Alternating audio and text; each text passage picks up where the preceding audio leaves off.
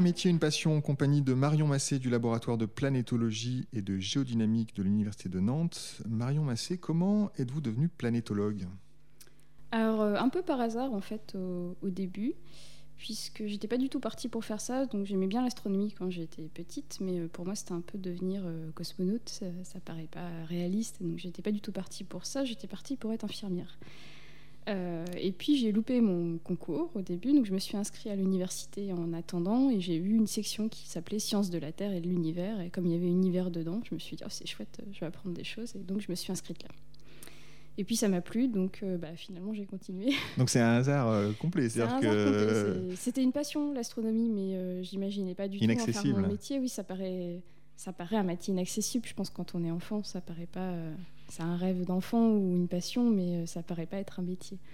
Et alors donc euh, c'est la découverte finalement euh, de ce cours à l'université vous a vous a ouvert les yeux sur le fait que c'était possible, c'est ça? C'est à ce moment-là que vous avez dit. Oui, alors bah, en fait on, rencontre des chercheurs aussi et du coup j'ai rencontré donc ces chercheurs qui étaient au laboratoire de Nantes et qui qui étaient planétologues et qui travaillaient sur les planètes tous les jours et dont c'était le métier. Donc je me suis dit, bah, finalement, pourquoi pas. Ce métier existe. et, ces chercheurs vous paraissaient pas totalement inaccessibles. Ouais, voilà. Et puis, donc c'était un cursus de géologie aussi, donc j'aimais bien la géologie. Donc, euh, donc je suis partie là-dedans. Donc les trois premières années étaient plutôt de la géologie, et puis le master était euh, plutôt planétologie. Et donc j'ai commencé à travailler sur Mars euh, au laboratoire, donc en, en, master pendant, pendant un stage. Et donc après j'ai continué par une thèse sur Mars dans ce même laboratoire. Est-ce qu'il y a des, rencontres particulières qui ont été importantes? C'est-à-dire que, bon, euh, vous parlez de master, vous parlez de thèse, c'est pas non plus euh, obligatoire euh, que quand on entre en première année d'université, on se retrouve à faire une thèse à la fin. Est-ce qu'il y a eu des, moments, des rencontres déterminantes des gens en particulier qui vous ont orienté ou qui vous ont en tout cas encouragé à, à, à poursuivre dans cette voie, à démarrer une thèse par exemple? Euh, bah, au début, en licence par exemple, euh, la recherche, ça quand même quelque chose d'assez abstrait. Donc je me suis posé la question de si je voulais vraiment faire la recherche. Donc là, j'avais fait un stage aussi, mais en, sur la sédimentologie de la baie du Mont-Saint-Michel, rien à voir encore. Mais euh, où j'ai rencontré des chercheurs qui faisaient un métier qui, me plaisait, effectivement. Donc je me suis dit, pourquoi pas la recherche? Et puis pour mon stage de master, donc j'ai fait mon stage de master avec Stéphane Lemolic, qui est un chercheur de Nantes et qui m'a vraiment transmis sa passion et le l'excitation aussi de participer à des missions spatiales et de découvrir, euh, de découvrir euh, le sol d'une planète qu'on n'a jamais vue. Et ça, ça m'a vraiment donné envie de continuer. Et puis euh, lui et mon futur directeur de thèse, donc, qui était Olivier Bourgeois, m'ont poussé aussi à faire une thèse et à, continuer dans cette, dans cette voie-là. Comment ça se passe quand on, commence une thèse Vous aviez un, sujet précis, une question à résoudre comment, comment se fait l'articulation entre le, master et puis le, début d'une thèse? Alors pour moi, il a été plutôt simple dans le sens où euh, ma thèse a été un peu la continuité des deux stages que j'avais fait auparavant. Donc du coup, j'avais déjà quand même déjà mis un peu le pied dans le sujet.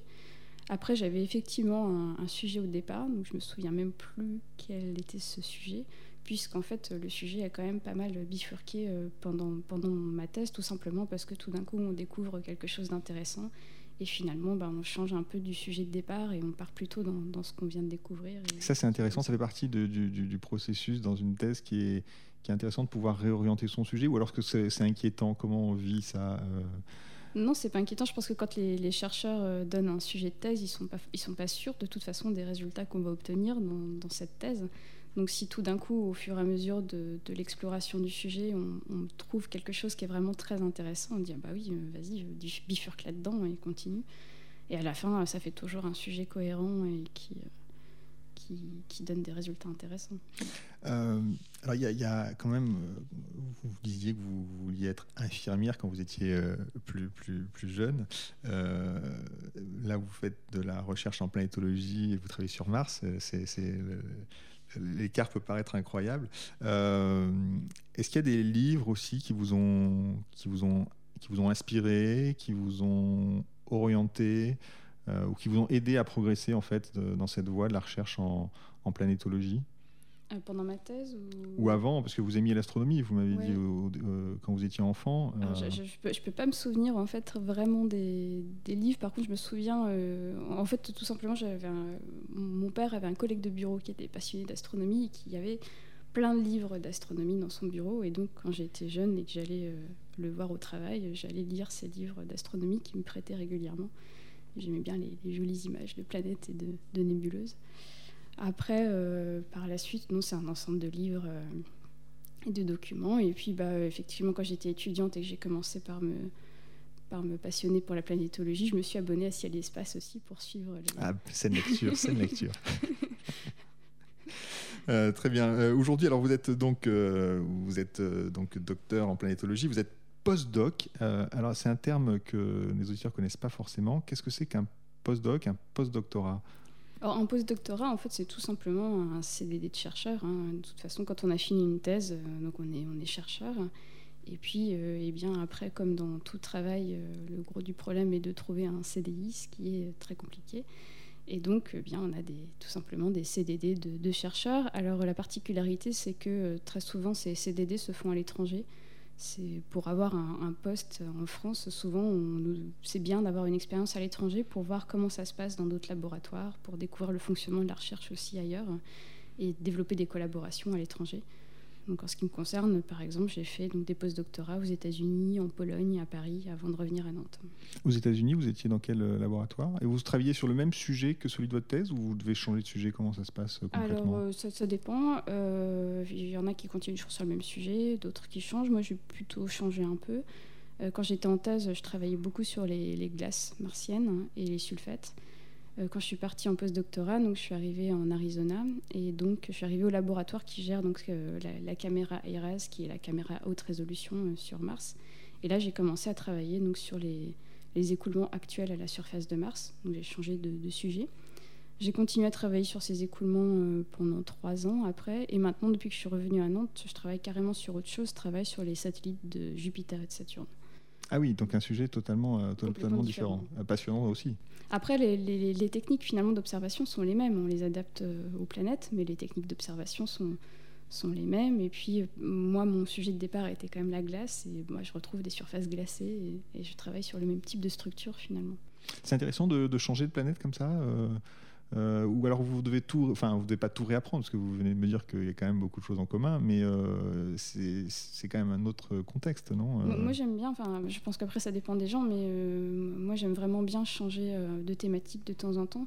Après je pense que quand on est chercheur, on développe aussi une capacité d'adaptation à un sujet ou à un autre, et puis ça permet de prendre du recul aussi sur les précédents sujets. Et, et puis en planétologie, Enfin, j'ai trouvé ça rigolo aussi de partir sur les satellites de glace, parce que sur Mars, on a quand même beaucoup d'informations, on a beaucoup de données, on a, enfin, on n'a on a plus vraiment de zones inconnues, en fait. Alors que sur les satellites de glace, on a encore des zones euh, presque inconnues, euh, presque jamais observées, et, c'est excitant aussi. L'exploration, euh, l'exploration est, intéressante. Voilà, euh, alors Marion Massé, donc vous êtes postdoc, donc c'est toujours la même chose dans un parcours de chercheur. À la fin, théoriquement, en France, on termine, enfin on termine, on commence, on termine, enfin avec un avec un, recrutement comme astronome ou comme ingénieur ou comme ou comme maître de conférence. Euh, vous êtes dans ce, dans ce parcours-là. Euh, qu'est-ce que c'est, un parcours qui est long en général quand même? Oui. Euh, donc moi, ça fait, ça fait six ans que j'ai terminé mon doctorat. Donc j'ai effectivement toujours pas de, de poste fixe en France. Et effectivement, c'est un parcours qui est très difficile dans le sens où il y a très très peu de débouchés en tant que chercheur, que ce soit au CNRS ou en maître de conférence. Les, les débouchés sont vraiment très rares. Euh, il y en a beaucoup moins que de, chercheurs qui cherchent du travail, en tout cas.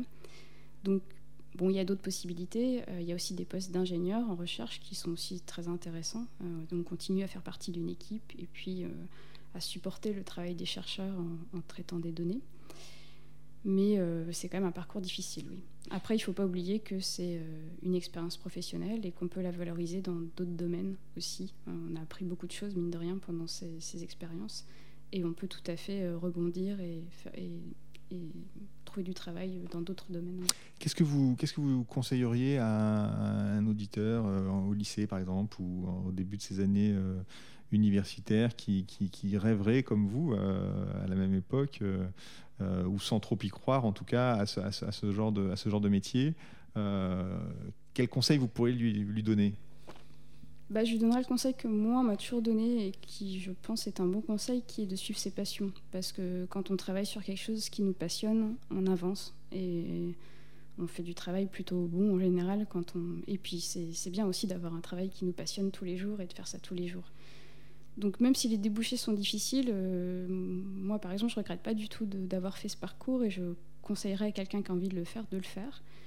Il faut juste jamais oublier que ben, les débouchés sont difficiles quand même, mais que c'est pas pas grave en fait qu'on peut trouver du travail euh, avec les compétences qu'on aura acquises mais qu'on aura travaillé aussi pendant des années sur des choses qui nous passionnent.